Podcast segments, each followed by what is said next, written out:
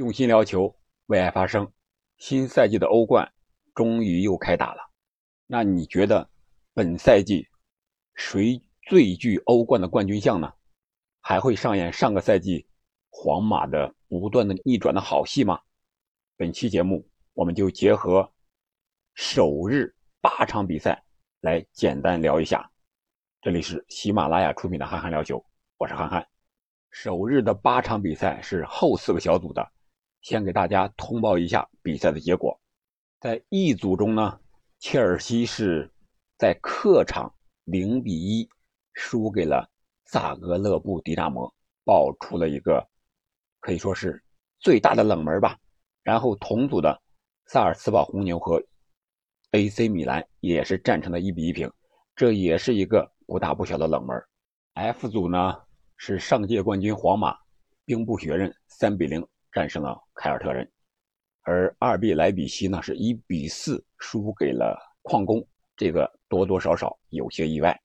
在这一组呢，曼城是在客场四比零战胜了塞维利亚，多特蒙德在主场三比零战胜了哥本哈根，曼城还是本赛季夺冠的一个最大热门。看这场比赛的表现，咱们一会儿具体的说一说，然后我们看看。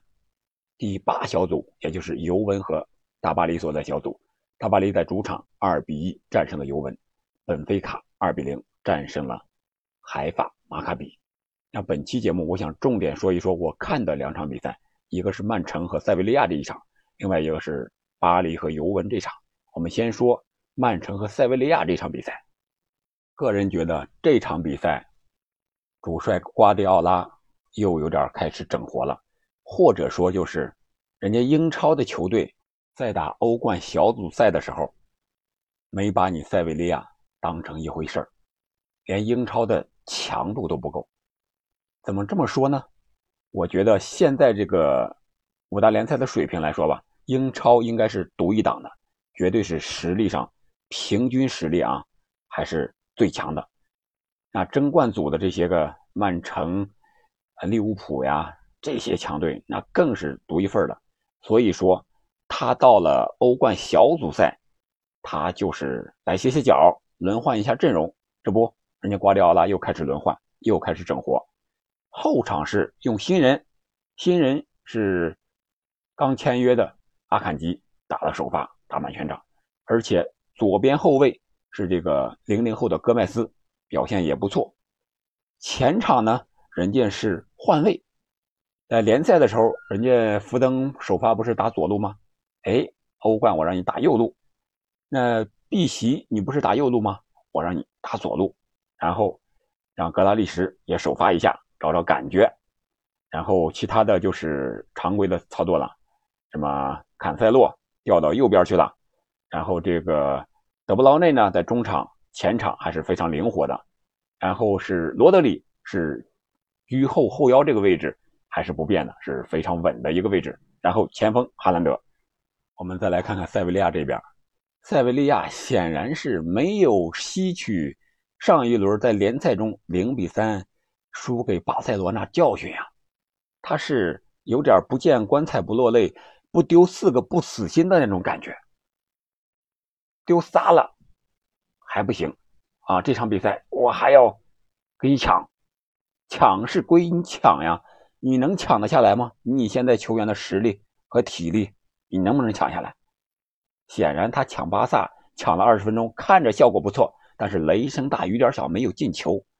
抢曼城也是抢个十来分钟，抢不动了，然后断断续续的抢，休息十分钟、十五分钟，然后再抢个三五分钟。但是正正是你抢这三五分钟，你丢的球了。我们看看啊，第一个球是第二十分钟的时候。当时也是，呃，在前场抢，让曼城的后卫出球有点这个小麻烦，然后算是他抢下来了，然后后卫解围传给了塞维利亚自己的后卫，自己的后卫再想打直塞穿透曼城的整个防线往前传的一瞬间，结果失误了，让这个二十五号阿坎吉断球，他断球之后直接。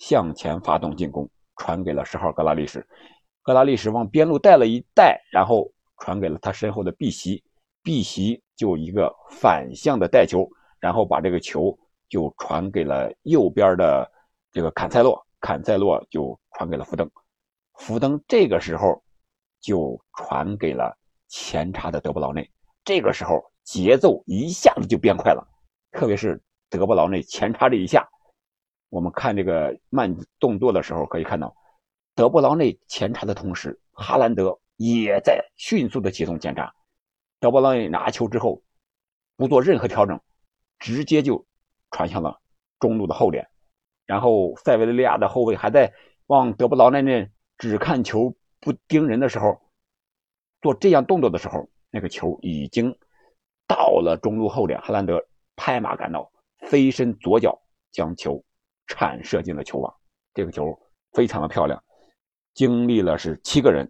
用的是二十一秒的时间，他在节奏变化上非常明显，特别是最后一传这一下，这是曼城的第一个进球，是打的反击；第二个球呢，还是打的反击，还是塞维利亚在边路，正是差最后一脚了，传进去可能这个球就能形成射门的机会了，结果还是被人家断了，是碧玺断的这会儿。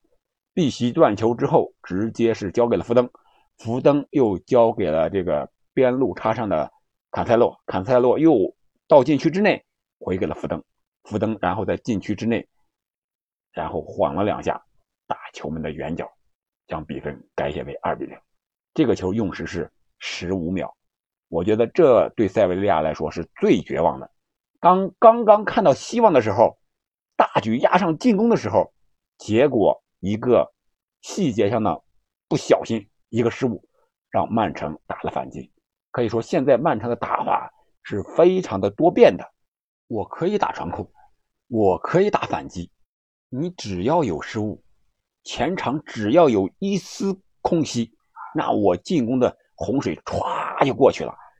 所有人像潮水一般，哗哗的往前插，一浪接着一浪的，让塞维利亚一点。还手之力都没有了。虽然塞维利亚在后场倒球倒的也很厉害，这球也不能轻易的让曼城抢下来。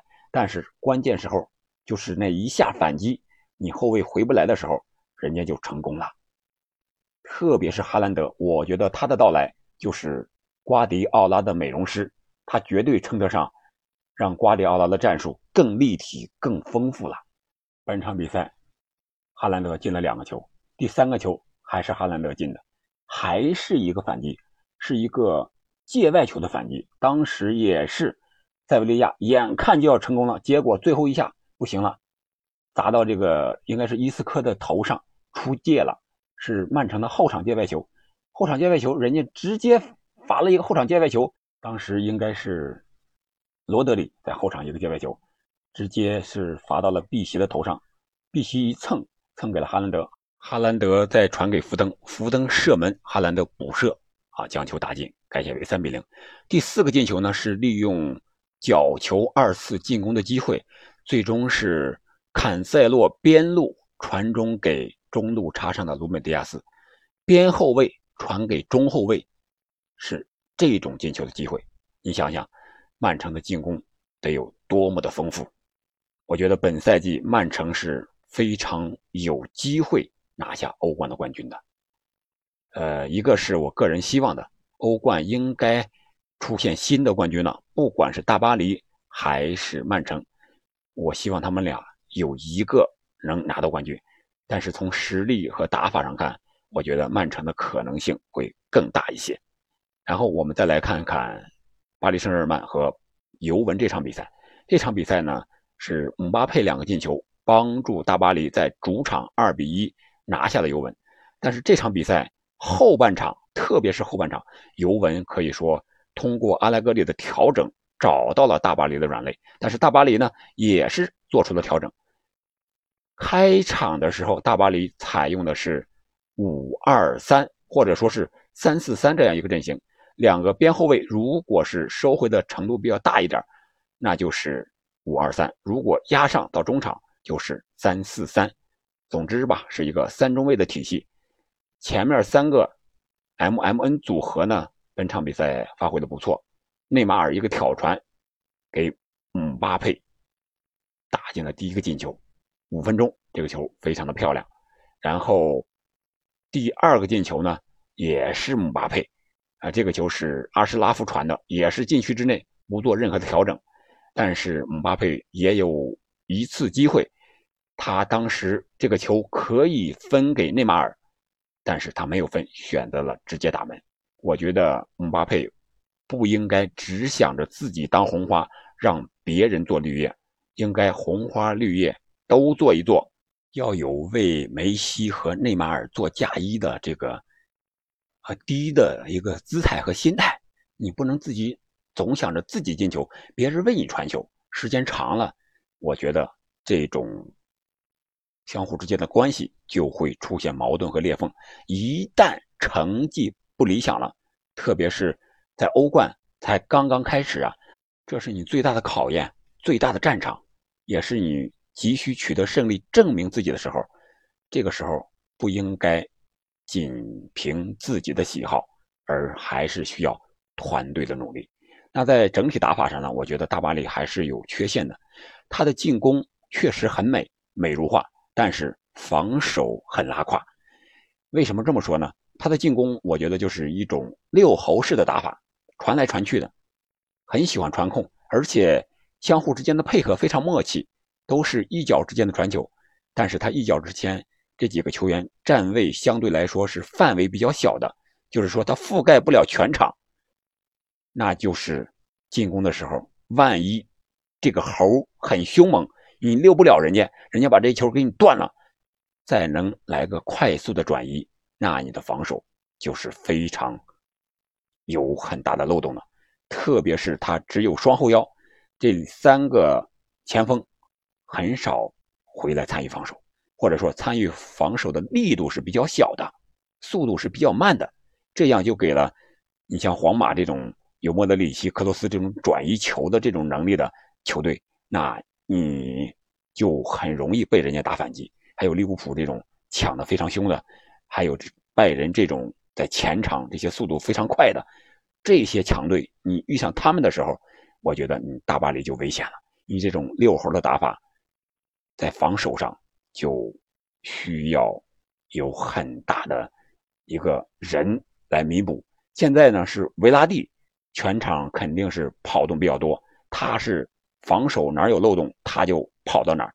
但是，真正遇险，我刚才提到那些强队的时候，你维拉蒂还能跑动吗？还能每次都能跑到位吗？所以说，这个是大巴黎的一个隐患。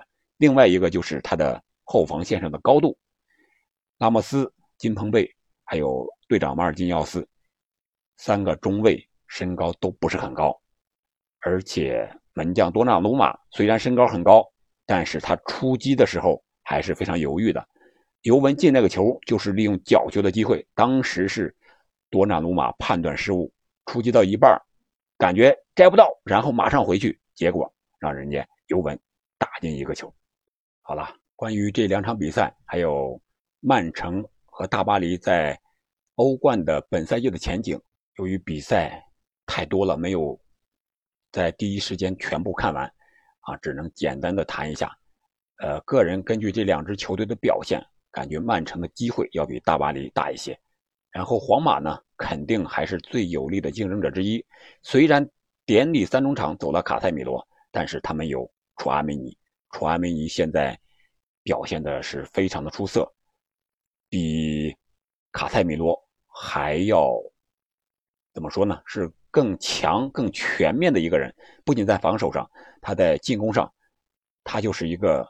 大号的坎特有点这种感觉了，看看随后皇马整体的表现嘛。但是皇马也有漏洞，那就是本德马，谁做本德马的替补？本赛季皇马没有引进本泽马的替补，那这个中锋位置一旦本泽马状态不好怎么办？啊，我们在网上也看到本泽马的社交账号不知道怎么样，清空了，不行了。上一场联赛的时候空门不进了，一旦遇到这种情况，谁去？弥补本泽马这个位置。好了，本期节目我们就聊到这儿。你觉得本赛季欧冠最有力的竞争者是谁呢？皇马、巴萨、拜仁，还是我刚才说的曼城、大巴黎？欢迎在评论区留言，我们一起来聊一聊。感谢您的收听和陪伴，下期再见。